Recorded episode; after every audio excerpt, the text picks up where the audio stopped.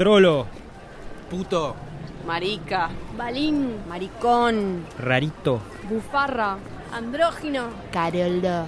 Enfermo. Desviado. Mariposón. Pasiva.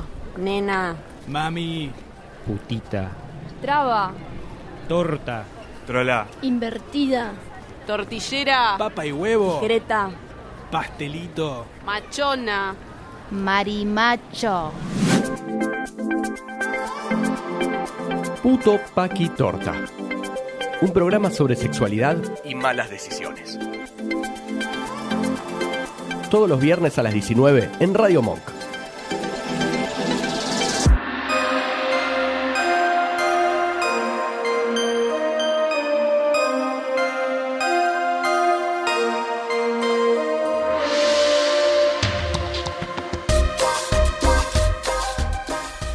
Bienvenidos a Puto Paquitorta, un programa hecho desde el cautiverio, un programa hecho por tres personas que realmente están bajando en una espiral de locura y también a veces suben, pero en general bajamos. ¿Es verdad esto? Sí. Hablando de cautiverio, estamos en extinción, básicamente. Lamentablemente estamos en cautiverio no. porque estamos en extinción. Lamentablemente no hemos bajado, no hemos llegado al número de, de, de, de, de- de personas que debería ser, ok, empezaron a estar en el cuadro de extinción. Pero bueno, seguimos siendo una peste, ¿no? Como especie. Pero nos han pasado Ojalá cosas buenas. ojalá- nos han pasado cosas Ojalá me buenas. momifiquen y me pongan en el Museo de la Plata. Tipo, ese es mi sueño. Lleno de pelusa. ¿Viste que siempre tiene, todos los ejemplares están llenos de pelusa? Sí, tipo, mal momificado con una, con una, eh, una mueca ridícula en el Museo de la Plata, por favor. El Museo de la Plata Guarden- es mi museo favorito, así que no acepto que lo critiques. Uno. Y dos, es un ejercicio en taxidermia de mente. Cada animal Por eso está es mi favorito también. conservado de No, una me lo dijo a mí porque aparentemente se enojó porque dije que no limpiaba mucho las vitrinas. No, no, es que esas Es una- vitrinas no se limpian desde, desde la época de Alfonsín, boluda. Todos esos animales están tipo, guarda que son flores. Amo. En un, en un estado de guarda que son flores constante. Bueno, pero ¿qué? Yo soy Sarita y hoy tuve un brote de limpieza obsesivo que me hizo como hacer muchas cosas malas con la bandina. Uh, yo, mi nombre es Marcos y me sentí muy mal todo el día, como muy desganado, mucho laburo, estoy como mal sintiendo que tengo COVID, así que me pedí unas empanadas. Y yo soy Bárbara y soy alérgica a la lavandina, así que no la estuve manipulando ¿Con qué como hizo limpias? Sarita. ¿Con qué limpias? Prosonex limpio con tipo todas cosas que no sean lavandina. Hay un montón de químicos que limpian que no son lavandina. Lisoform. Lisoform Pero el para lisoform no baño, limpia. ponele. Ah, o sea, marca lisoform, o sea, ok. Claro, hay un montón Mata de el productos. 99% de las bacterias. Ponele. Qué Hay poco un montón de productos. Yo le creo. Me mata que el mentira. 99,99 es como super safe. ¿Entendés? Como tipo, bueno, pero si te tocó una. el, el 0,00101, tipo, jodete. Sí, debe ser un vacío legal, Obvio. lógico. Eh, así que por eso, este programa es todo sobre el isoforma. Todo sobre limpieza. Tuve como un brote psicótico el otro día que llovió muchísimo y me pareció como buena idea, súper sustentable, agarrar el secador de piso y pasarlo en una ventana. Y ahora me quedó lambeteado horrible y creo que lo rayé. Pero, Boluda. pero me agarró como que dije, ah, ok, agarro la lluvia y entonces esa misma agua de lluvia yo la utilizaré para limpiar esta ventana y no habrá ningún daño a, a la biosfera. Y la, nada, lo eché a perder. ¿Sabes que en el último, la última compra, yo hago una compra mensual de supermercado eh, y compré el, el chindobú ese, el cosito que para limpiar vidrios y es una magia. Es que es como una, un secador de piso chiquito Sí. que de un lado tiene la gomita, del otro lado tiene la esponjita y compré un sif de... Es increíble Pero, lo bien pará, que funciona. pero- Yo pensé que era una mentira, pero funciona muy Funciona, bien. pero siempre el papelito es el es el es como cerrás la, la maniobra, la cerrás con papelito. Porque la esponjita esa se empieza a deteriorar. Yo te vengo a contar del futuro esto. La esponjita se te va a deteriorar y se te va a empezar a volver pelusa. Como las, Bueno, como las vitrinas del Museo de la Plata. Puto Paquitorta, el programa que te aconseja sobre los mejores productos de limpieza disponibles en el mercado y los hábitos Es de buena compra data, de. Marcos. Es buena data, sépanlo.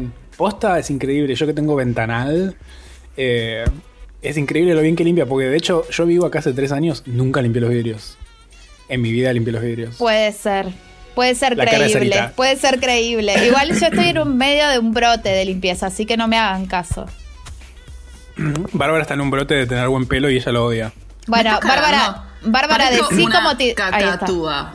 O sea, realmente acabo de salir de la ducha, tengo todos los pelos parados, eh, está largo, o sea, es un no, este pelo es un no, lo veo. O- Aparte vos me decís, qué bien que tenés el pelo y yo me estoy viendo en este momento.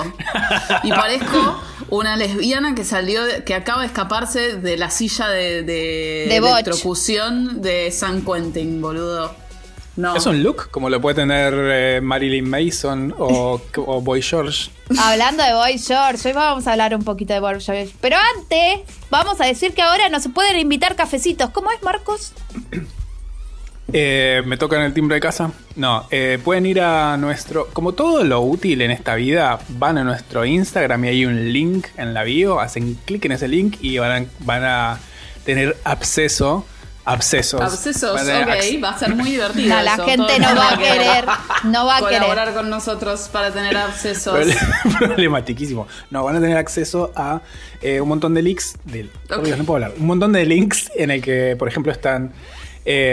Likelix. el, el link a Mercado Pago. Si ustedes quieren colaborar con nosotros mes a mes, poner una suma fija y todos los meses se le va a debitar ese dinero que nosotros le vamos a usar para pa- pagar cosas. Eh, y van a encontrar el link a nuestra playlist, el link a nuestro Spotify, van a encontrar el link a cosas culturales, que es un Excel con todas las cosas culturales que nosotros recomendamos, que está ordenado por programa, está ordenado por links. Vayan, es muy divertido, hay un montón de cosas útiles para esta cuarentena. Y hay un link que es invitarnos un cafecito, y ustedes hacen clic ahí y pueden invitarnos cafecitos a través de Mercado Pago también, es un pago de una sola vez, no es recurrente, entonces pueden invitarnos uno, dos, tres mil cafecitos, pueden poner su nombre de usuario y el mensaje que nos quieran mandar. Y, y listo, nos invitaron cafecitos y con eso les vamos a mandar, para mí solo sin leche, gracias. Eh, no sé cómo lo toman las Yo chicas. lo tomo con leche de soja, por favor. Y un poquito de un poquito de canela. Al de Bárbara, Bárbara toma frío el café. ¿eh? No Espera to- media hora antes de Me tomarlo. gusta tibio, Dios. A mí también me gusta tibio. A mí también me gusta tibio. No voy a decir. Sarita. Bueno, en no como cosas muy ustedes- calientes. No, com- no- no- En defensa de ustedes, estoy muy, muy fan de, de un youtuber que es un inglés que hace reviews de, de máquinas de café. Sí, ya sé, estoy al pedo. Eh, y hace. Y, ah, y fue, y ganó el premio mundial al barista en el 2007, como es el, el ganador del mundial de baristas desde el 2007. Y dice que el café, se, para probar las cualidades, no sé qué, el sabor, hay que tomarlo medio tibio. Caliente no sirve. nunca un colombiano quizás- vos. Nunca vas a la Quizás fuente. son un. No, no, no, un inglés. Tiene que ser un además, inglés. tipo, el chabón puede estar leyendo la guía telefónica y yo lo voy a ver porque me encanta lo que hace. Dios mío, ese- Nada ese- que esté extremadamente caliente le podés sentir el sabor bien. tipo, digamos todo. Café. es un riesgo, la es un comida, riesgo. la sopa. Si está muy caliente no le sentís el gusto. Pero hace frío y te tomas. Y tampoco el té, el té es otra historia, el té es una gran larga historia. Bueno, pero vamos a agradecer a, ¿A el quién? puto amo que dijo gracias por ser la familia que siempre quise, los quiero. Llorando. en el piso. Llorando. Llorando en el piso. A Franchi Man que nos regaló también cafés y nos puso los TKM. Yuyu que puso Les amo con amor, también te amamos, Yuyu. Y después, muchas gracias a los anónimos que también nos regalaron café, pero Por dice favor. anónimo. Así que no podemos agradecerles eh, por nombre y apellido. tenemos, digamos que tenemos un rush de adrenalina ahora de tomar tanto cafecito de ustedes, que tipo estamos medio como así como si estuviéramos duro de merca, ¿viste? Pero de cafecito. Pero nunca es suficiente, nunca es suficiente. Y morían. Hace poco me contaron la ley, yo sé que nada que ver, pero no me acuerdo que estaba hablando con un pibe por Instagram y me dijo algo de Jessica Sirio y yo le dije, no conozco la obra de Jessica Sirio y me dijo, ¿cómo no me conoces la obra de Jessica Sirio? Y me mandó una seguidilla de audios contándome la obra de Jessica Sirio, entre los cuales está la leyenda urbana de que en una orgía de merca y sexo se murió el presidente. de No, se ¿Puede supone ser? que no era una orgía, sino que ella era paga y estaba agarchando con el presidente de Boca y se le murió ahí. Es una, eh, no, está, no está probado eso. no está aprobado. Pero que dicen que la, la- la esposa del señor no fue al velorio porque estaba enojada por lo de esto que había Bueno, pasado. eh, si querés más data de Jessica Siria, se ha hecho la nariz y ahora parece medio una Michael Jackson, pobre mujer, no sé qué se ha hecho en la jeta. El marido estuvo internado hasta recién con COVID, Claro, así que ha ¿no es salido... la mujer de Insaurralde, Sí. el intendente de Lomas? Insaurralde salió recientemente, ya, ya, ya se le han dado el alta, pero bueno, le pasaron plasma, viste, toda esa movida. Pero qué hacía? O sea, no hacía nada Jessica Sirio. Jessica Sirio era vedette y es una, pero es una mega empresaria del CrossFit y de, y de la Zumba. O sea, es una de mina dueña Ah, de yo- 10.000 cosas. Es de Lanús. Y esto fue lo puto único que conozco es- Chismes. Vamos a nuestra próxima Lo único, que sección. conozco de Jessica, lo único que conozco de Jessica Sirio es que vendía esas zapatillas para bajar de peso. Ay, Nada sí, más. por favor, qué ridícula. Bueno, después la se, única se dio cuenta que, que, se no me era la cosa. para bajar de peso es tipo una zapatilla que te patee la cara cuando vas a agarrar una media luna. Tipo, ¿cómo bajas de peso con una zapatilla? Le- El humor de café fashion. Le he regalado croissants a Bárbara y se los, comi- se los ha comido congelados. Están descongelados y me los sigo comiendo así, te cuento, ¿eh? Yo me los sigo sin Dios calentarlos. mío. Dios mío. Porque si está muy caliente no le sentís el gusto. no, porque ¿Es no verdad? tiene dónde. Tampoco.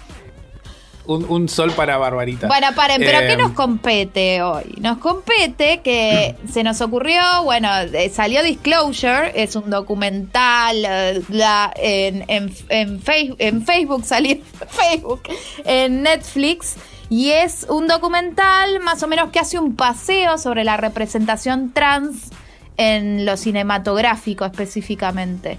Y al verlo los les tres, se nos ocurrió como, bueno, vamos a hacer nuestra propia observación, obviamente a partir de ese documental donde plantea cuán importante es la representación para lo que es el imaginario colectivo y lo que es la identificación de las personas con lo que ve en la pantalla, se nos ocurrió hacer este programa a través de ciertos ejemplos que cada uno eligió para decir, ok, vamos a, vamos a agarrar la punta del ovillo de cada uno y a charlarlo un poquito. ¿Es así?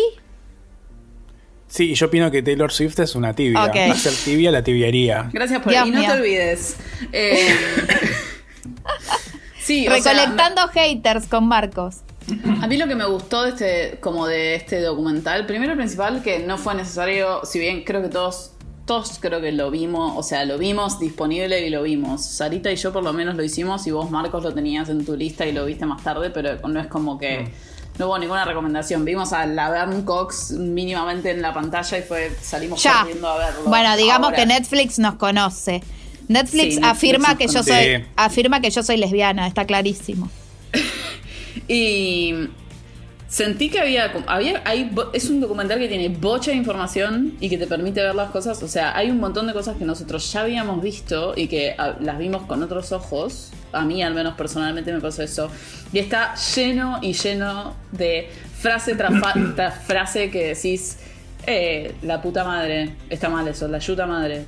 Eh, yo estaba tipo con el notepad que seguro Marco se va a quejar porque dice que no puedo prestar atención en las Me películas. voy a quejar, no presta atención a la película. Eh, estaba con el notepad de la computadora tomando como esta frase es increíble, tipo todo lo que decía la Verne Cox era como Por "Dios". favor. Hay un momento al principio, principio que me parece increíble, que es cuando están hablando, está hablando la Verne Cox y dice como, está hablando de las primeras representaciones de personas trans en pantalla y es como habla un poco de como qué es ser mujer.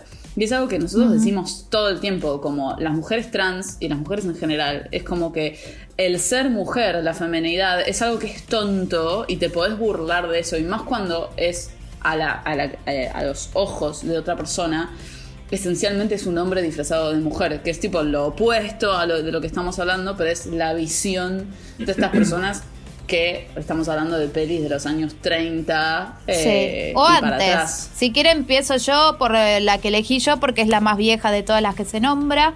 Pero ya Eh, dijimos qué es lo que vamos a hacer. Sí, lo acabo de No, decir yo. ¿sí? Lo acabo Igual de yo no voy a contar hacer yo. eso. Ahora que, ahora que me- lo, lo pienso bien. Lo acabo de no contar yo porque no escuchan a las propias programas mientras lo hacen. Es impresionante ¿estás segura el lo nivel. contaste? Te sí, juro lo acabo de contar.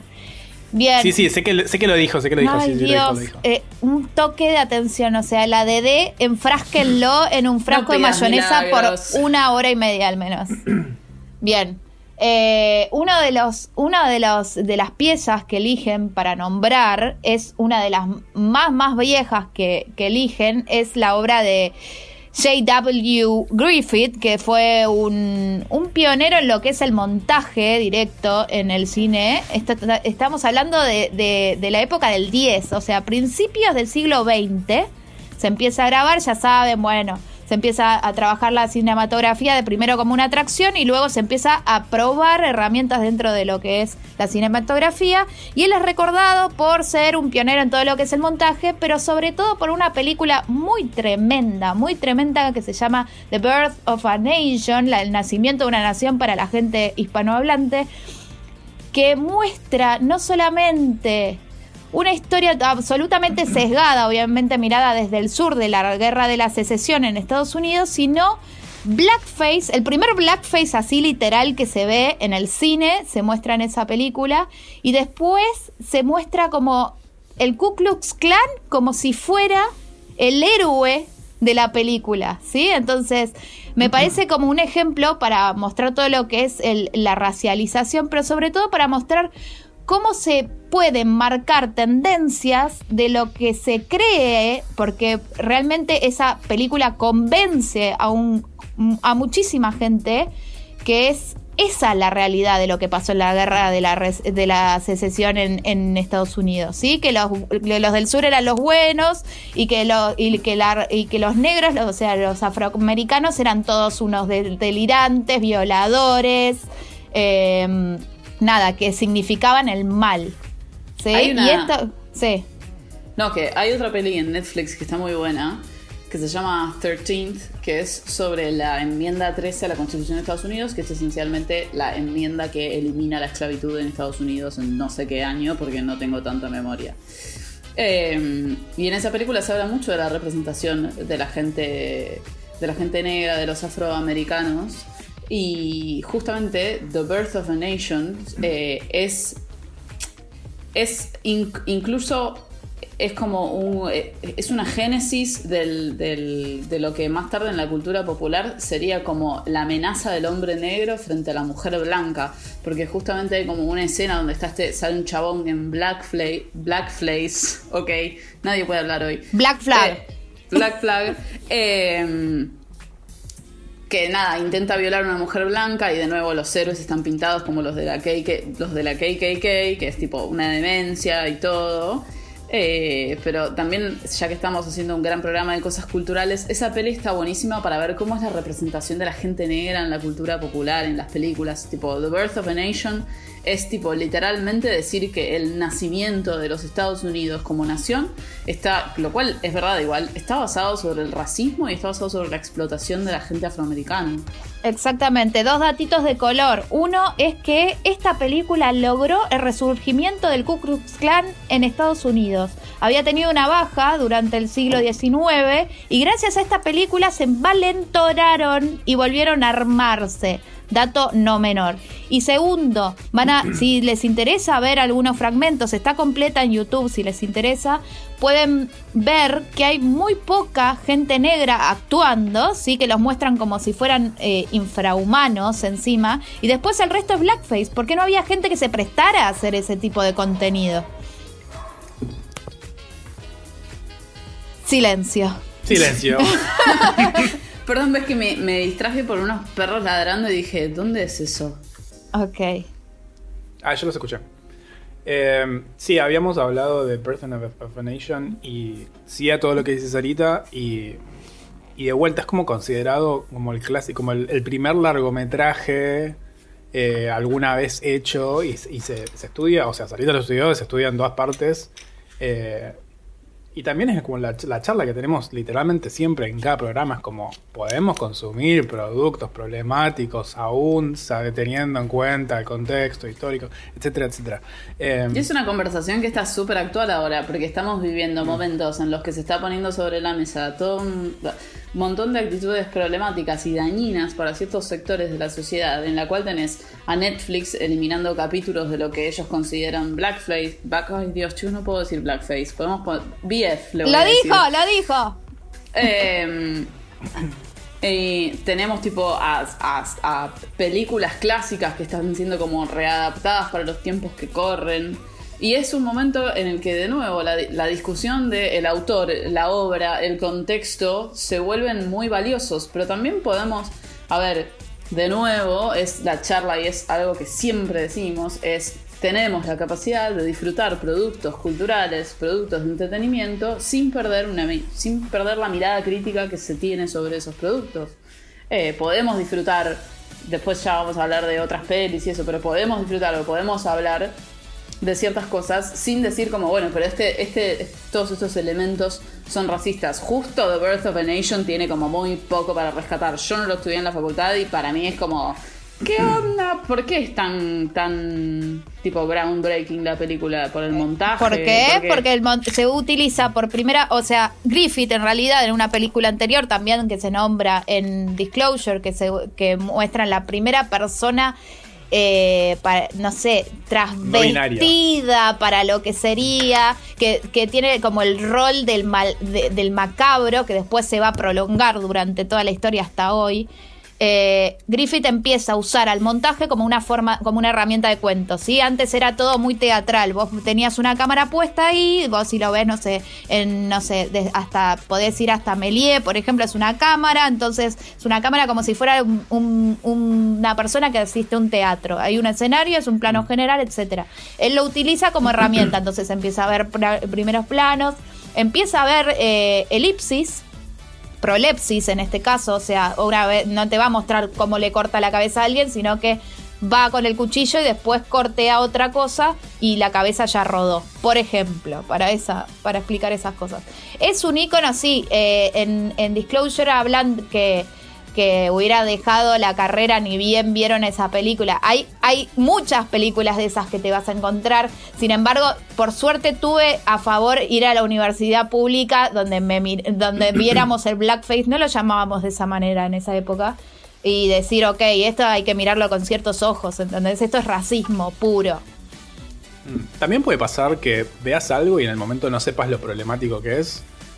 Y, y está todo bien. O sea, Bueno. no necesariamente tenés que haber nacido como super woke, que tipo es, y andar denunciando. Es como, por ahí viste algo y no te diste cuenta en el momento, y después, o la vida misma o el haber estudiado te, te hace que te des cuenta que quizás esto no estaba buenísimo. Pero eso no significa que haya que cancelarlo. Es tipo, che, podemos a ver, volver a ver, como dice Bárbara, volver a verlo con otro tip, con otro ojo. Claro, me parece que crítica. además lo que vamos a pasar a hablar ahora son todas películas que realmente vimos en su momento, que ahora las podemos mirar con otros ojos. O sea, en la niñez no lo veíamos de esa manera. Generacionalmente hablando, ¿no? Ojalá que las niñez de hoy puedan, puedan tener algún adulte al lado diciéndole, che, esto es tal cosa. Entonces, eso, bla. Claro, yo cuando a mi sobrino le ponga Birth of a Nation para, para tomar Mi la sobrino, leche. mi sobrino reproducía Melie a los seis años, boludo. Hacía stop motion Ah. de la luna a los seis años. O sea, es un enfermo mental ese niño. Mientras no sea, mientras no reproduzca Amelie, película que cagó generaciones de pibas, Dios mío. vamos a estar Mi bien. mamá me hizo ver el acorazado Potemkin cuando yo tenía tipo 5 o 6 años. Por eso culpo ser una overachiever de... Tenía que estar viendo la sirenita, mamá, no el acorazado Potemkin. No, no, igual yo soy re fan de que me hayan llevado a ver cosas de adultos durante toda mi vida. O sea, la niñez también. Como tipo el juego de las lágrimas, que lo vamos a hablar después, era como re tema en mi casa cuando salió. Y yo era muy pendeja. bueno, ahora cuando, ahora cuando hablemos de eso sí, Sí. pero me acuerdo que una vez había, había un ciclo de Miyazaki, que esto ya lo conté en veces anteriores, había un ciclo de Miyazaki en el de Cultural San Martín. Extraño tanto ir al cine, al Cultural San Martín, al ciclo de cultos Cultural San Martín. Eh, y había un ciclo de Miyazaki, como dije, 28 veces, y mm, había, uno, había niñes en la primera fila. Fue tipo, yo que soy anti niñes, como, pero maldita sea, tráeme la pistola de balines.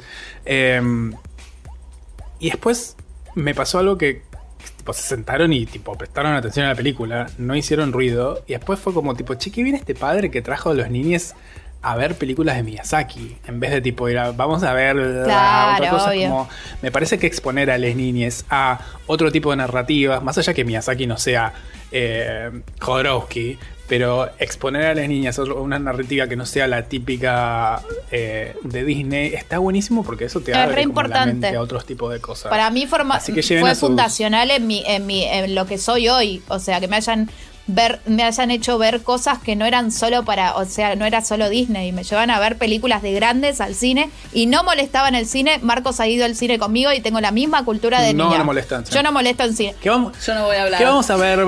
¿Qué vamos a ver, mamá? Vamos a ver Irreversible de Gaspar. Bueno, Yo veía películas medio densas cuando era pendeja, era medio raro. Bueno, Bárbara, tú, tú, tú sigues, tú sigues. Bueno, yo había elegido también una. Había elegido dos pelis. eh, una que está en, en, en Disclosure y otra que no. Había elegido El silencio de los inocentes y había elegido Alta Tensión, que ya la mencioné acá. Y dije, tipo, traigámosle a la mesa una peli que no es tan mencionada y que tiene una representación lésbica problemática, pero que es una buena peli de terror. Eh, pero bueno, no, no tenemos tiempo y además, honestamente, no conseguí alta tensión para volverla a ver. No así El silencio de los inocentes, que sí me la bajé enseguida. Y, boluda, qué peliculón. Dios Los- santo. qué peliculón que es. O sea, el laburo que hace Jonathan Demme con, con las miradas en esa película, la- esa película son miradas. Ay- ayer lo definiste perfecto, es una película de miradas. Es una película de miradas, aparte, me parece tan a, a años luz de lo que ves ahora en tipo películas así de, de thrillers o de misterio o de asesinos seriales. Me parece a años luz. Y vamos a decir lo bueno de la película y vamos a decir lo malo de la película, que también lo dicen en Disclosure. Lo bueno de la película es que aún al día de hoy es una película muy fresca en términos de la representación de la mujer. Fue una de las primeras películas en donde una mujer no era la víctima de... O sea, si bien hay victimización No, femenina... sí, pero la protagonista no era la víctima. La protagonista no se comporta como víctima y también se ve, o sea, lo ves con justamente el- este juego de miradas, como a Jodie Foster, que, by the way, Jodie Foster de joven, por favor, gay silence. ¿Cómo, Gay silence. cómo Gay te silence. gusta la mirada gélida vos, amiga? Y desde el momento cero, yo me había olvidado porque esta peli, si bien me encanta, no la veía hace años. Y las miradas de, de predatorias de los hombres hacia Jodie Foster durante toda la película no solamente son las actitudes, sino son las miradas. La escena al principio donde ella está como corriendo y la vienen a buscar porque la llama el tipo el chabón del FBI y ella va y se mete en un ascensor que son todos chabones altísimos y miran la miran para abajo siempre la miran como si fuese un objeto y ella como que trata de moverse dentro de ese mundo. Me parece que es, para haber salido en el año 1991, es un avance grandísimo. Eso ya desde el lado de la narrativa y desde el lado de la peli, es tipo posta una peli de miradas, donde estás... vos dijiste ayer, Sarita, cuando estábamos hablando de esto, tipo, tenés que bancarte el primerísimo primer plano mientras estás discutiendo, tipo, en el medio Sí, del es que son actorazos, por Dios, Dios. Y Anthony Hopkins y Jodie Foster son unas bestias. Es increíble lo que se hace. El juego de cámara me parece espectacular.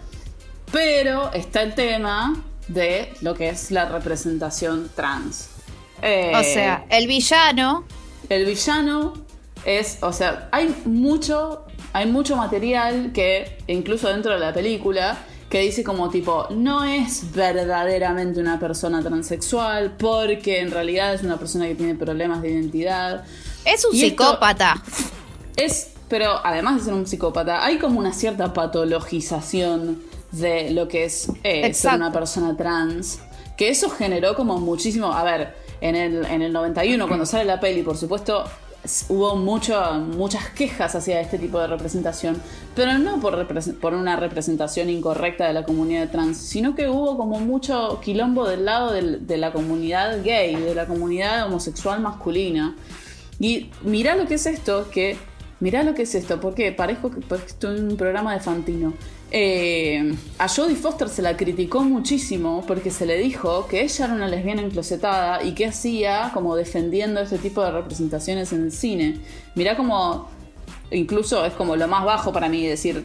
Che, Jodie, vos sos torta, ¿por qué no salís del closet y qué haces participando en este tipo de proyectos? Pero me parece que Silencio de los Inocentes hace un muy buen trabajo representando a mujeres y representando la lucha de las mujeres, pero a costa de lo que es la comunidad trans y de una auténtica y legítima representación trans, porque de nuevo se lo pone en un lugar patológico, en un lugar de villano. Entonces, mi conclusión es, ¿acaso Jonathan Demme es una TERF? Ojo. We don't know, pero la verdad es que es loco porque Es en un momento hay una hay una línea donde Jodie Foster explica que no puede eh, que, que no cree que sea trans el asesino que están buscando, porque es toda la búsqueda de un asesino a través de otro asesino que ayuda. Eh, si no viste el silencio de los inocentes, te lo estoy diciendo por el amor de Dios. Eh, donde muerto. dice no, la ge- el- el- los transexuales son pasivos. ¿Entendés? Usan la palabra pasivos y después es el, el asesino es un psicópata asesino serial. No por, o sea, es- no es a través de querer vestirse de mujer, sino que el tipo es un psicópata. ¿Entendés? Entonces es como, hay todo un, error ahí con que el tipo se quiera vestir de mujer a través de lo que hace, que es una brutalidad lo que hace, es un asesino, digamos todo. Eh, y, y- y a una de las personas de Disclosure le pasa que cuando quiso contarle a una amiga que era, que era trans, le dijo, ¿cómo? Como el de silencio de los Como inocentes. Exacto. Entonces es Jen Richards, nuevamente... que la amo. Claro, y nuevamente es el problema ese de que, qué onda, ¿no? Porque lo que uno ve, eh, lo que la representación que uno ve, te marca y marca tendencia en lo que es el discurso de la sociedad. Y eso es muy difícil de rasquetear y sacar. ¿Por qué nosotros Silencio. siempre estamos a silencio? No, pero ¿por qué nosotros siempre estamos hablando de visibilidad? Siempre, y e, históricamente, no es que tipo puto Paquito lo pide, firma nuestro change.org. Es como, nosotros pedimos visibilidad, porque no solamente queremos vernos en la pantalla representados de una manera fiel y sana, sino que queremos que la gente que, o sea, los chicos que no se están dando cuenta de, de- que se están dando cuenta de su sexualidad en este momento, que se están dando cuenta de su identidad de género, que vean representaciones que no sean tipo un psicópata que se hace tapados de minas. Claro. Que no sea perverso, que no sea como solamente para la joda, como veíamos nosotros cuando éramos chicos en la televisión Sí. nacional. No necesariamente. yo tipo, para mí la representación de las, de las lesbianas, cuando yo buscaba una peli en internet, porque andaba a buscarlo en la tele, era tipo siempre la lesbiana muerta o bueno, casándose con un hombre al final. Es como, no había un final feliz. Entonces está bueno que ahora tengamos la oportunidad de tener nuestros finales felices y también que podamos revisar estos productos del pasado, productos culturales del pasado, con un lente crítico. Y decir como, qué, o sea, qué bueno que el silencio de los inocentes tiene este tipo de tratamiento hacia las mujeres y que tipo hay todo, hay, realmente creo que es un ensayo que eh, no es abiertamente feminista, pero me parece que, que es un borderline eso, pero también darse cuenta que tiene un tratamiento de las personas trans que es nefasto. Silencio. No, sí. Silencio. eh, Marcos, yo quiero No, que Marcos decían- meta decían- bocado ahí. Cuando decían eso, no, porque eh, la película que voy a comentar yo es medio al revés de todo lo que estamos hablando, pero cuando hablaban el tema de eso de la, de la representación y me acordaba que es lo que decía Laverne Cox en eh, Disclosure, que es tipo la cantidad de representaciones de gente trans o de gente como con esa identidad de género que en realidad es un hombre, que tipo que es un hombre cis representando un papel y que después vos lo ves aceptando uno, un Oscar y hace que veas que en realidad es como una, un- una interpretación, eh, que una, una persona trans es te pones un vestido, me, me retrotrajo, no sé si es una palabra real, palabra real a, mm, eh, al mariposón en los viajes Ah, egresados. sí, El contale a la gente Y- porque no sé si lo siguen haciendo. ¿Lo siguen haciendo? Creo que no. No sé, pero me acordé mucho yo cuando, cuando era chico, soy de Bariloche, por ende tuve que fumarme muchos egresades. Eh, me acuerdo que, que la fiesta del. No me acuerdo si era la fiesta del mariposón o era. La fiesta del una- mariposón. una- eh, en el que tipo. Y ni siquiera que el mariposón era como un- una persona maderada. Tipo, agarraban el, el- el hombre más hombre y le ponían un, un, un vestido. Como que la gracia era en tipo, miren cómo me he visto de mujer y sale mal. Porque ni siquiera había un compromiso de vestirse de mujer y como el drag. ¿entendés? Claro. Como tipo, wow, de la ilusión. No, no, no, era tipo, miren qué mal que me quedo vestido de mujer, jaja, me río de un hombre interpretando una femenidad. Y eso es re fuerte porque me puse a pensar, tipo, mirá si había una persona trans Exacto. en el público pensando tipo, esto creen que soy yo. Eh, y me dio mucha pena. Y obviamente por ahí como una, como, como una persona gay, que en ese momento yo por ahí no sabía del todo qué es lo que estaba pasando, también me daba como una especie de culpa y rechazo de decir tipo, ah, ok, femenino igual es- está mal. Sí. Entonces, no.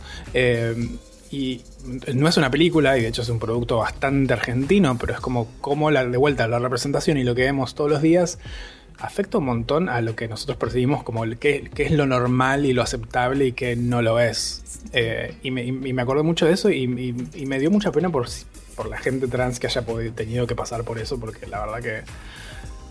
Nada, viaje de egresados, coordinadores. Ah, Sí, no, o o sea, hay algo- nos da mucha pena toda la gente que tuvo que haberse ido de viaje de egresados.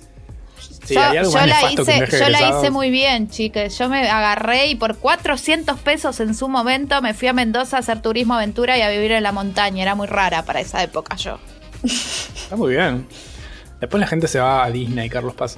Nada, me acordé mucho de eso y como de vuelta lo que habla Disclosure y lo que... mm, algo que recomendaré después, un video de mi psicólogo, eh, que es que, que vos te veas, que, que exista tu identidad en el cine o en las series, es confirmación de que existís. Que es muy fuerte. Te valida, porque te valida. Te valida. Más allá de que, que- de que Después vamos a hablar si es una buena representación o una mala re- representación, si no sos un asesino serial que te haces tapado de pie con... Pero existís. Y eso es muy fuerte y es muy válido. Hay mucha gente que dice tipo, bueno, pero vos tenés que hacer la tuya. Es tipo, sí, pero es muy difícil sentirse ya tan aislado de la sociedad y no verte en, no verte en los productos que consumís. Eh, y también creo que lo que creo que lo, nombraban ellos, pero o lo nombramos nosotros siempre, es que como nos agarramos de migajas, por lo general, en las representaciones mainstream de nuestras identidades.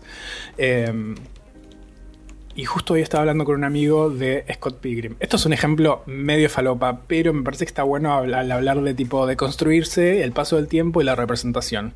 Porque estábamos hablando de Scott Pilgrim y yo le dije, a mí me encanta Co- Scott Pilgrim, eh, la película y, lo- y los cómics. De hecho, en, en la novela gráfica eh, hay mucha más homosexualidad. Hay dos personajes gay, creo, o tres. Estamos hablando de Eh, años 2000 ya. Estamos un paso más adelante, ¿o no? Sí, 2000 Ok. algo, no sé. Eh, y bueno, en el cómic hay más personajes queer, lo sacaron todos y en la película dejaron solamente a Wallace, interpretado por el hermano de Macaulay Culkin, que no me acuerdo cómo se llama. El hermano Eh, Macaulay Culkin. El hermano de Macaulay Culkin. Y, Algo Culkin. Algo Culkin, sí, Juan Carlos Culkin. Y, y fue, creo que debe haber sido la primera vez en la que me vi a mí mismo, pero no a mí mismo, tipo, a mí es, también es homosexual, tipo, a mí mismo muchísimo. Fue como una de las. Para mí, que debe haber sido la primera vez en la que vi una persona homosexual representada en una película en la que no sea una persona que da lástima, no se muera de sida, no tenga una historia trágica, tenga su propia vida aparte, tenga una vida sexual activa, a la que no sea el, el chiste eh, y sea una persona real. Wallace. Wells en Scott Pilgrim es ideal porque es un trolo borracho y era tipo, ese soy yo. Em, era un trolo borracho. La vida de. Marcos. Mal. Eh, de hecho, mi foto, mi foto de perfil de Facebook durante mucho tiempo fue una foto de, de Wallace levantando una copa.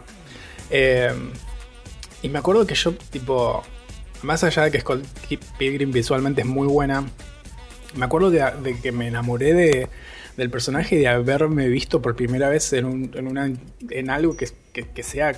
que me sentía que era yo, ¿entendés? Que era tipo.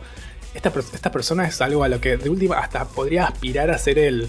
Eh, y hoy estaba hablando con un amigo y me dijo, tipo, no, no, no me gusta más Scott Pilgrim porque. Scott es un personaje de mierda. tipo. eh, porque no, tipo, tiene ningún tipo de. mm, eh, responsabilidad afectiva, es un tipo de mierda, y es tipo. Sí, pues yo ya sé. Y ahí hay un poco, hablamos de cómo consumimos cosas diferentes, porque él las vio desde su lado, la vio desde su lado Paki antes. No estoy diciendo que eso, es lo que él haya visto, pero pasa también mucho con Ricky Morty, que Ricky Morty tiene el personaje de Rick, es nefasto, es un ejemplo de todo lo que no tiene que ser. Bojack Horseman también. Eh, y la gente dice, oh, yo soy, yo soy eso, yo soy eso. Y es tipo, no, no tenés que ser eso, no te tenés que identificar con el malo de la película porque esto es un comentario sobre lo tóxico que es la masculinidad, lo tóxico que es el capitalismo, lo tóxico que es un montón de cosas. Y, y la gente eh, consumió Scott Pilgrim de otra manera, diciendo tipo, ah, mira, yo soy Scott Pilgrim porque eh, soy un raro y me gustan las minitas y no sé qué. Y ahora, años después, cuando te desconstruís, decís tipo, el chabón era un forro, era, usaba a la gente, cero responsabilidad afectiva, etcétera, etcétera. Scott Pilgrim cancelado. Pero yo nunca vi, o sea, yo lo vi y me chupó un huevo porque lo único que podía ver era a Wallace. Entonces, como dos personas vieron la misma película y la consumieron de forma diferente? Porque uno lo canceló y yo sigo bancando Scott Pilgrim porque la, la película es malísima.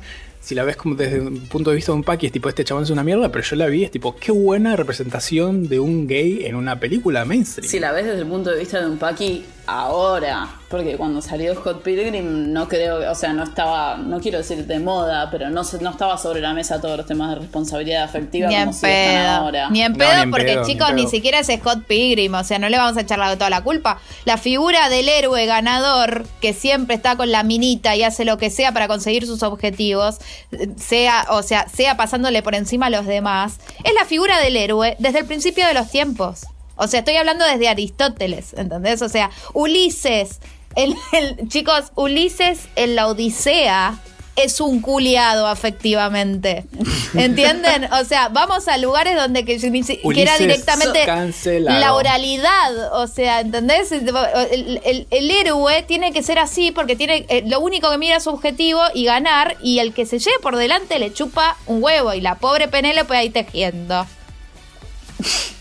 Por eso, eh, me, me pareció muy divertido ver cómo consumíamos las cosas de formas diferentes y como yo me quedé con mi representación y esta otra persona se quedó con su representación y cuando pasó el tiempo y se construyó fue tipo, che, no, para esto está mal, este chabón es un tipo de mierda. Y es tipo, sí, pero siempre, como que yo, no es que siempre lo supe, ¿eh? pero es tipo... No era lo que te llamaba la atención, decís. Pero no, yo no lo consumí desde ese lado, lo consumí tipo, es como, es un videojuego y hay un trolo, yay. Y cuando el resto, muy probablemente el resto de la gente que consumió Scott Pilgrim fue tipo, ah, mira, yo también soy un... eh, Soy una un persona que raro. funciona... Yo también soy un raro y también trato mal a la gente porque nadie me entiende, ¿entendés? Soy muy cool y es como, fíjate que en realidad Scott Pilgrim era una persona de mierda. Ahí va. Silencio. Silencio. Eh, no, pero me, me pareció como un buen ejemplo para traer de algo que sí es una buena representación y es algo que sí con el tiempo quizás envejeció mal, como todas las películas de que estamos hablando, pero envejeció mal para un sector de la población que increíblemente fue el Paki y no el trolo. Pero yo creo que el silencio de los inocentes no envejeció mal, ¿eh? Era, No, era problemático favor, en el 91 de la misma manera que es problemática hoy. Y el tratamiento de las mujeres era tan groundbreaking en 1991 como válido hoy. O sea, la problemática es la misma porque está encarada desde un aspecto narrativo y visual mal. Porque no hay. O sea, obviamente que si esa película se hace hoy. No sé si se podría hacer de la misma manera. No. Porque no. O No, sea, no, claro habría. O sea, creo Bueno, que hay gente más eso. woke. A mí lo que me gusta es eh, de- del silencio de los inocentes. Es que todo, todo lo que hay alrededor del silencio de los inocentes. A ver, esto viene de una serie de novelas de no me acuerdo quién Pindonga. eh, y después vino, el, creo que es eh, El Dragón Rojo, me parece que es una Sí. peli. Y después vino la serie de Hannibal. Que está están- Ralph Fiennes. Sí, en el y están Rojo. tipo, todos los personajes son chabones. Clarice Sterling no sé en cuántas de las novelas está, porque la verdad que no las leí, pero en lo que es el- le- lo audiovisual de Hannibal Lecter y todo ese universo, creo que el silencio de los inocentes es el único que tiene como esta figura figura fuerte femenina. Aclaro que sola vi- solamente vi el silencio de los inocentes. y Yo vi Hannibal y vi el dragón rojo y dragón aparece rojo. de vuelta Sterling. Lo que pasa es que ya, como es Hannibal, se llama Hannibal la película, ella pasa, ya empieza a ver como van directo a la relación amorosa que crean entre ellos. ¿Entendés? Claro, como que eso sucede a eso. Y es como, y en el silencio de los inocentes, ella es una profesional del FBI que va y resuelve un caso brutal. Sin Sí, ayuda de. congeniales. ¿entendés? Como Sobre tipo, Eso es lo que me da bronca de todo el consumo cultural que hay alrededor. El silencio de los inocentes es el arco narrativo de Clarice Sterling y Hannibal Lecter lo asiste sobre eso y es una figura Es una importante. herramienta, Pero es una herramienta. La gente se quedó con, con Hannibal en lugar de Clarice Sterling. O sea, Bueno, pero ahí de ves. hecho de hecho, tipo, Bueno, si se quieren- acuerdan de Jodie Foster una- y dicen tipo, ah, sí, Jodie Foster, pero no, capaz que ni se acuerdan del personaje, del nombre del ¿Se personaje. acuerdan de, de Buffalo, Buffalo Bill? Buffalo Bill. eh, Yo sinceramente hace mucho que no vi- veo Yo, yo no voy a creo. olvidar, no voy a olvidar jamás lo que fue para mí siendo chica cuando ahí me dejaron ver el VHS del Silencio de los Inocentes porque más o menos ya estaba un poco más grande. Lo que me traumó el momento es muy, es muy, es un detalle muy chiquito eh, que quizás ni siquiera es memorable, pero en el momento que ella está caminando por el pasillo de la, de la cárcel de máxima seguridad y un preso le tira un huascazo en la cara. Ah, sí. Eso para mí me traumó de por vida. O sea, ahí estaba yo eh, convirtiéndome, si querés, en, eh, en mi identidad de mujer y sintiendo el, el agravio del sexo del hombre sobre mí cuando empecé a sentir que cuando iba al colegio los, pues, los porteros me empezaban a mirar más que cuando era nena. ¿Entendés? Lo, lo linkeo absolutamente a ese momento. Wow. Es muy loco. Silencio. Silencio. Silencio. Silencio dramático. Silencio dramático. Eh, por eso, hablamos, o sea, este tema salió un poco por algo que había salido, creo que lo hablamos en el programa anterior también, lo, lo que dijo J.K. Rowling, lo que había salido de Juate conmigo, que hace 20 años, en Juate con 20, 25 años, eh, le hacían bullying a uno, a Gaspar, no me acuerdo, por trolo, le decían maricón. Maricón, uff. Por Dios, todo muy terrible. Y cómo esas estructuras teóricamente se cayeron con el tiempo, pero hace que la semana pasada Me Beto parece, Casella dijo sí. tipo el que empieza con las drogas ahora se termina siendo homosexual. Me como, parece "Che, que sí, chicos". se vuelve políticamente incorrecto en lo que son los medios, pero lo sigo viendo, chicos. O sea, tenemos que acordarnos que esto que hablábamos con Vara el otro día, vivimos en una burbuja progre. Y eso es Sí. una realidad. Y nos Chicos, rodeamos eh, de gente que piense más o menos como nosotros. La y la verdad que la pasada- afuera es tremendo. La semana pasada en Córdoba, unos ex combatientes de Malvinas bajaron la bandera del orgullo del Parque Sarmiento. Y se agarraron, a la- se trenzaron, Y- se trenzaron. Se trenzaron y después en, una, en una marcha salieron a los cadenazos, boluda. Le pegaron un cadenazo a, un- A los unos pibes que se estaban manifestando ahí. El día del orgullo. ¿Por qué de, repente todo el mundo se puso como nadie toque a mi bandera? Cuando el resto del año te olvidé, pero es como que ¿qué? la bandera Hay no gente sabe que dijo, tiene que tienen", es renunciar el intendente, porque subir una bandera que no es la de Argentina es una declaración de La guerra. subió él. La subió él. Dios. Dios. Yo estuve, me sentí muy orgulloso que en Bariloche la hayan izado junto a la bandera de Argentina y es tipo, la Argentina la podrían haber sacado sinceramente, pero me dio, me dio, a- a- hay un- una cuestión nar- narrativa, poética hermosa de ver la bandera. En Bariloche.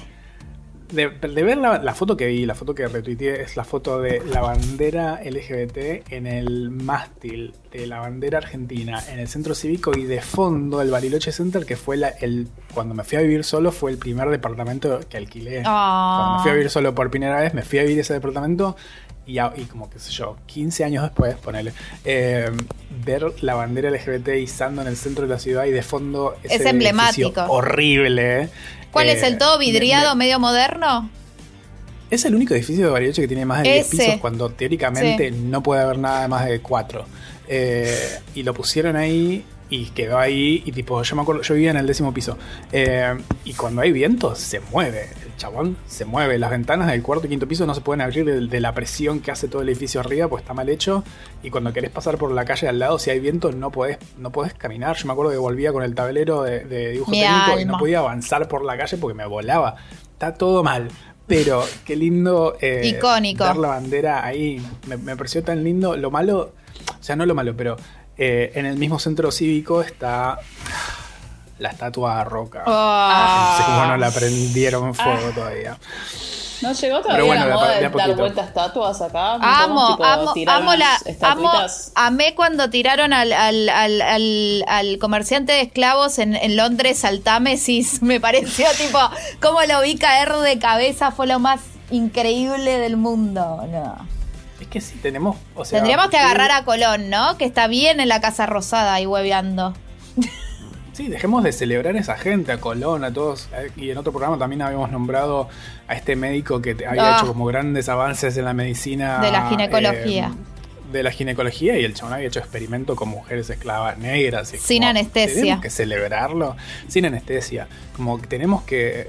Es, es- es otro consumo que tipo, bueno, pasó el tiempo y horas diferentes, pero la verdad que no, son genocidas. Son genocidas. no hay que celebrarlos. Para, eh, Qué sé yo. igual lo de la bandera enfrente del departamento donde te mudaste por primera vez es un hito. Y otro hito que sucedió, que ya que estoy linkeando, no nombramos que en representación de puto Paqui Tortal, Emma, Mm.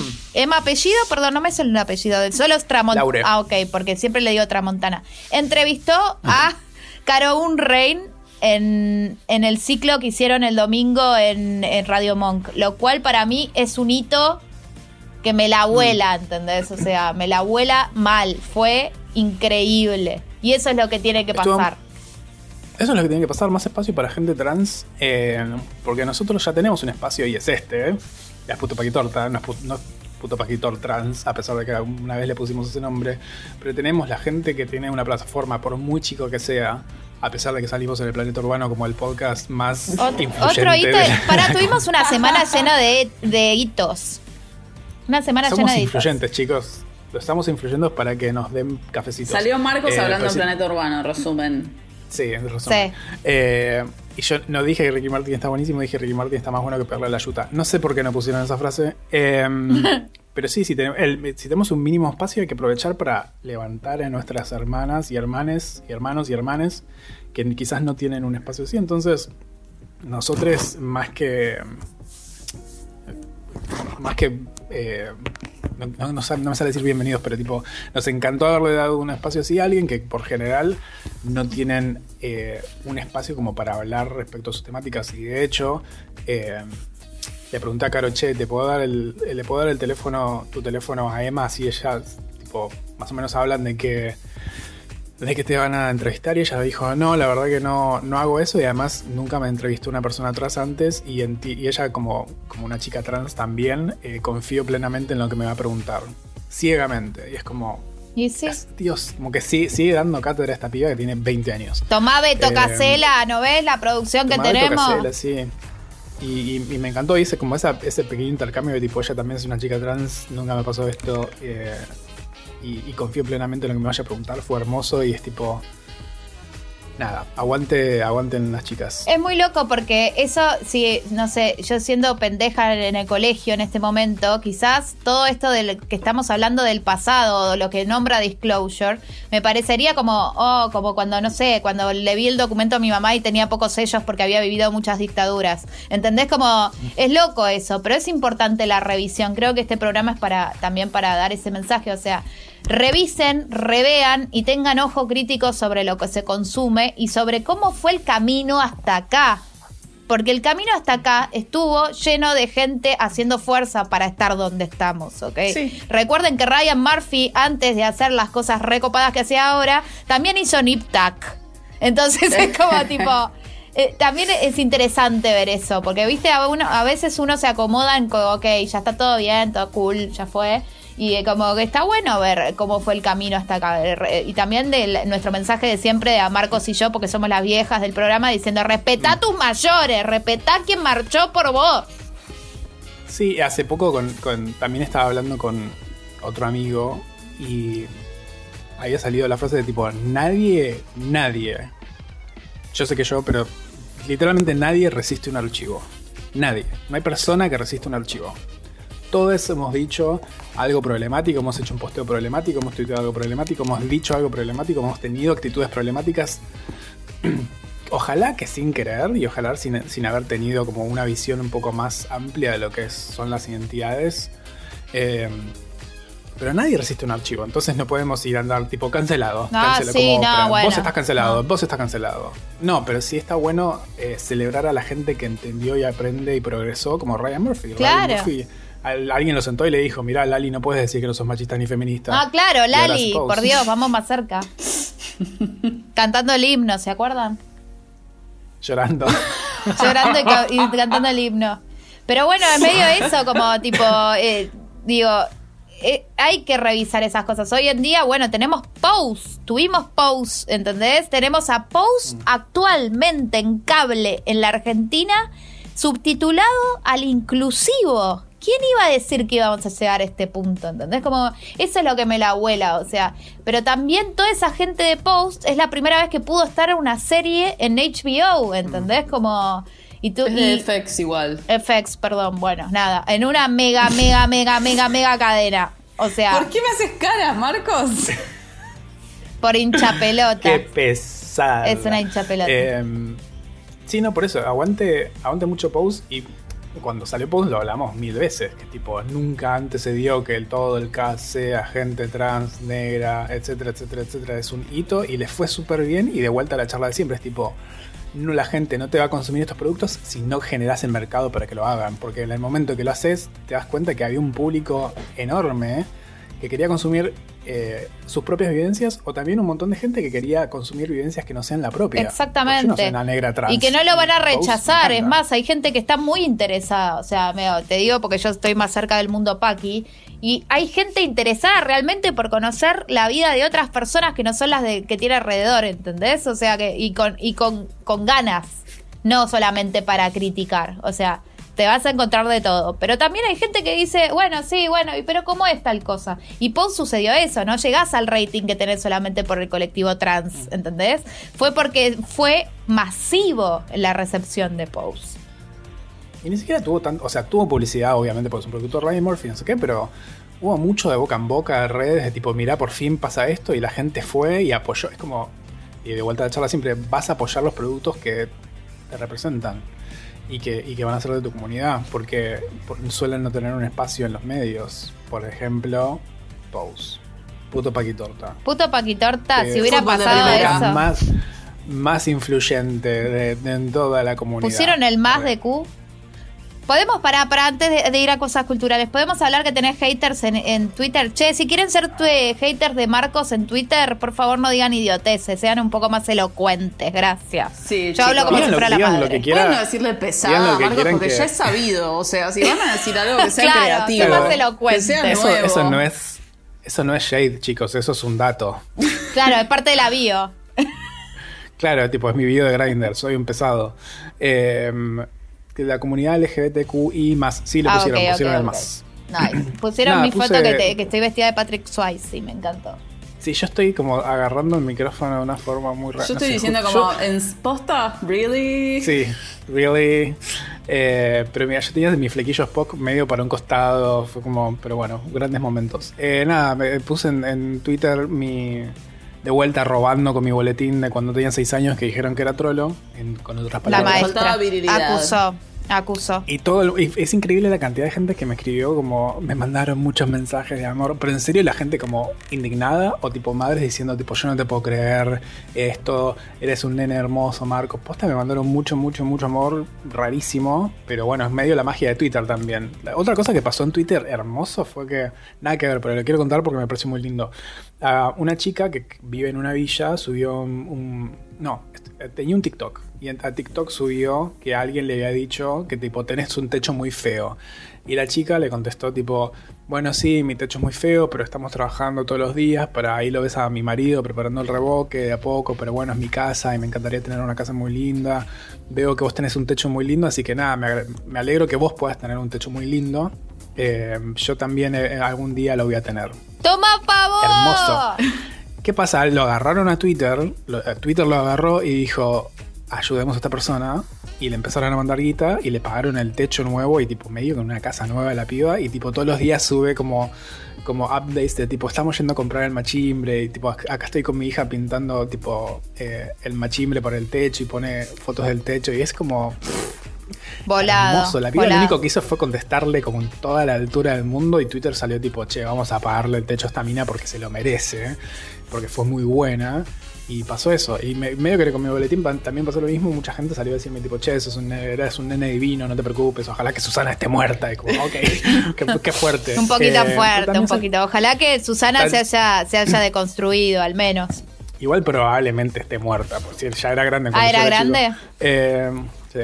Pero también salió mucha gente, no mucha gente, salieron un par, como siempre, a decir tipo, lo único que querés es llamar la atención. Tipo, En realidad sos, la gente te odia pues sos un pesado, no por La troles. gente Tipo, te bueno, odia, dijo, ay, amo, boludo. Quiero Sí. tener haters como vos. ¿Qué, ¿Qué hay que hacer? Ser un pesado. Ser un pesado, sí. Eh, pero nada, atendí un par en Twitter y fue tipo, bueno, chao. Pero qué gente al pedo, por favor. Amo que igual tenés una legión de gente que atiende por vos, porque la, te- Mi- mi la tenés ahí. fue- Nicky Sí, Engler Nicky es uno de Engler. tu... le- sí. Nicky Engler enseguida está tipo, ¿qué? ¿Dónde hay que ir a cagar a trompadas a la gente? Y va, y va, y va. Pero bueno, nada, hablando de Twitter, usen el numeral puto paquitorta si nos quieren eh, quieren que veamos el mensaje o no. Por ejemplo, Cami Sometimes puso en los últimos días empecé la temporada 12 de RuPaul y por influencia de puto paquitorta le digo el partido porque Porque obvio, Marcos. bien. Eh, así que ya saben, numeral puto paquitorta es el numeral de tu confianza. Y también estamos en redes, como puto Paquitorta. Eh, le- les recomiendo, y se lo- soy la única persona que ve Facebook, pero la verdad que todas las actualizaciones las ponemos en Instagram. Agradezco a aquellos que nos siguen por Facebook, pero vayan a Instagram, porque ahí somos mucho más activos Sí, o pasivos, o versátiles. o versátiles. Eh, versátiles. Por Pero sí, mask. tipo, yo, la otra vez entré a Facebook y tipo fue una explosión de notificaciones, tipo. No, no, es tremendo. Facebook es tremendo. Es, es muy de. ese- Sí, está, no sé, mi mamá, las amigas que suben alguna foto o algún meme que es una rosa con una leyenda del Dalai Lama. y, tipo, Algún minion. algún minion, no sé. ¿Te acordás de los Minion, boluda? Ay, Dios. Es que no tengo que acordar. Hay una cuenta en Twitter que se llama Fíjate lo que mandó la tía. Ay, amo, amo, amo. Ay, Que es increíble. Y mandan tipo fotos reales de cosas que mandan en los grupos Increíble, de WhatsApp. increíble, increíble. Y son todos minions, boludo. Es como minion haciendo cosas. Y espero que tengas un gran día. Sí, y se lo mandé sí, a mi sí. vieja porque mi vieja es Obvio, re de mandar re eso todo el tiempo. Ahí lo puse. Para cosas culturales. Cosas para culturales, sí, sí. Y es increíble. ¿Hay Eh. hay fijado un tweet que es una ardilla bailando? Sí, sí, el mundo no es de quien se despierta primero, sino que de quien se despierta feliz. Buenos días, es una ardilla bailando. Ay, amo, amo, amo. bueno. Que más o menos te lo mandan a las 7, 8 de la mañana, porque mi vieja te manda de los, los primeros mensajes a esa hora, pues está despierta como hace 3 horas. Tipo Marcos. Marcos es una señora como mi mamá, que se levantan al persona alba. que salga persona que salga de casa sin necesidad será pesada y se publicará su peso en Facebook. Ah, Ya No, empezamos es con la gordofobia, horrible. la gordofobia. Son cosas que les juro que manda mi mamá, pero un Bugs Bunny con una rosa en la boca y Obvio. es como "Fe, que tengas un feliz día. Y por un lado digo, mamá, ¿qué es esto? Y por otro lado es como, me da ternura, me da un poco Y de ternura. Pero hay que entenderlo en el contexto, o sea, no le puedes decir eso es una ridícula, te lo está mandando con amor, es tu puta madre, mija. Por eso, lo mandan con amor, sí. bueno, para cosas culturales, fíjate lo que mandó la tía, después ponemos el link en nuestros links. Por Fíjense favor. la redilla bailando, que es increíble. Eh, ¿Quién tiene cosas culturales? Eh, yo- Yo tengo un sí, dilo. eh, para, lo digo yo antes porque siempre quedo al final y se me cortan. Pero lo voy a decir, lo único que me acuerdo de la vez pasada que se cortó es la nueva película de Spike Lee que está en Netflix. Se llama The Five Bloods. Es una película muy actual, dado lo que estuvo sucediendo en Estados Unidos, sobre un grupo de, mm, de excombatientes de Vietnam que vuelven a Vietnam en busca de un tesoro. Y siempre está bueno ver películas, o sea, yo soy muy fan de Spike Lee porque primero la banda sonora es increíble, es de Marvin Gaye, toda, y siempre me echa mucho footage real de la historia sobre, sobre el pueblo afroamericano. Así que nada, véanla. Qué artistazo Marvin Gaye, por favor. Por favor. Y además lo Que bueno que estaba. Lo bueno que estaba. Sí, sí. ¿Vos viste esa tapa que tiene la polera de.? No, por favor, me digo que me habría hecho alguna cuquita, te confieso. A mí el que me gustaba mucho era Al Green, el que canta Let's Stay Together, pf, de vaso. Por favor. Al Green, ay, no me acuerdo de Al Green, a ver. Al Green, el que canta Let's Stay Together. Cántala, cántala, después, cántala. Después popularizado por Tina Turner. Ah, sí. Eh, en la portada de Greatest Hits está en cuero. Por favor. de vaso mal, beba y una voz increíble. Bueno, eh, ¿qué más tenés, Arita? Y después la otra me había olvidado, así que pasé a ustedes. Bueno, vean Disclosure, digo, ¿no? O sea, por favor, sí, tanto que va una hora, dos minutos de hablar de esta película. Vamos. Yo tengo para recomendar dos YouTubes. Uno es el canal de Matt Bomb, que siempre hace como historias de, de la- de lo comu- de la comunidad queer en la tele. Obviamente es todo de Estados Unidos, porque Estados Unidos. Eh, pero habla sobre las representaciones de lésbicas, gay y trans en diferentes eh, series, etcétera. Y hace poco, hace poco, ayer, sacó la historia oculta de Paris is Burning. Eh, iba por la mitad y nos tuvimos que poner a grabar. Ah, Está qué muy buena. interesante. Hace como el recorrido desde The Queen a Paris is Burning, por lo menos la parte que vi. Eh, está muy bueno, así que pondré el link en cosas culturales. Y obviamente, eh, por mi obligación contractual, es nombrar a mi psicólogo todos los programas. Eh, ¿Te hace descuento ese hombre? ¿Cómo se llama? ¿Matt. Bomb? No lo encuentro. Ba- no, Matt la Baum, Ah. B-A-U-M. Eh, sacó, bueno, mi psicólogo es youtubers ahora y sacó el último video que sacó es eh, visibilidad, representación, autorreferencia y la música pop de los 80, lo cual es Por favor, o sea, bien. toda mi playlist. Habla de ser. Habla de ser trono en los 80, habla de Boy George, habla de. Eh, nada, ah, tira, tira un, un pequeño. mm, eh, el cantante de Virus, que ahora no me acuerdo cómo se llama. Moura. Federico Moura.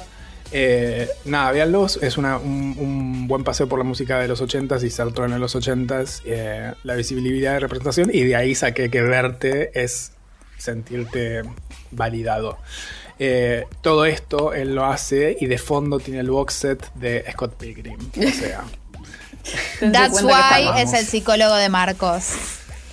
em, y esas son mis, mis dos cosas culturales. Yo quería recomendar tres cosas culturales para no ser menos y voy a hacer un poquito de automom- automombo, o de autobombo. Eh, primero tengo un newsletter, vieron que antes en 2019 estaba de moda tener podcast, bueno ahora está de moda tener un newsletter. Tengo Bárbara un siempre adelantada, estamos re out. Tengo un newsletter sobre industria musical, o sea, si no les interesa realmente, eh, nada, no se suscriban porque hablo de tipo tendencias en la industria y eso, y derechos de autor y todas esas cosas que muchas veces aburren a la gente, pero bueno, hay gente que sí le, sí le entretiene, así que si les divierte eso, el newsletter se llama Booklet y vamos a poner en el coso de, de cosas culturales el link para que se puedan suscribir. Eh, todavía no mandé la entrega de esta semana, así que ya me estoy haciendo la rata, pero bueno, no importa. Después, mi segunda cosa cultural de autobombo es que hace más o menos dos semanas estuve en algo que se llama Selector Pro, que también es de industria, industria musical, y lo pueden, si buscan en YouTube, tipo Selector Pro capítulo 3, ahí aparezco yo en el panel de cierre. ¿No lo pusimos en el programa anterior? eso, ¿En serio? Porque Está en, están cosas culturales. Ay, por- bueno, recuerden. perdonen. Entonces paso a la Pero si siguiente no cosa. lo vieron, véanlo. Vayan, Yo pensé sale que no lo cosas había culturales dicho. del programa anterior. Bueno, perdón por la repetición.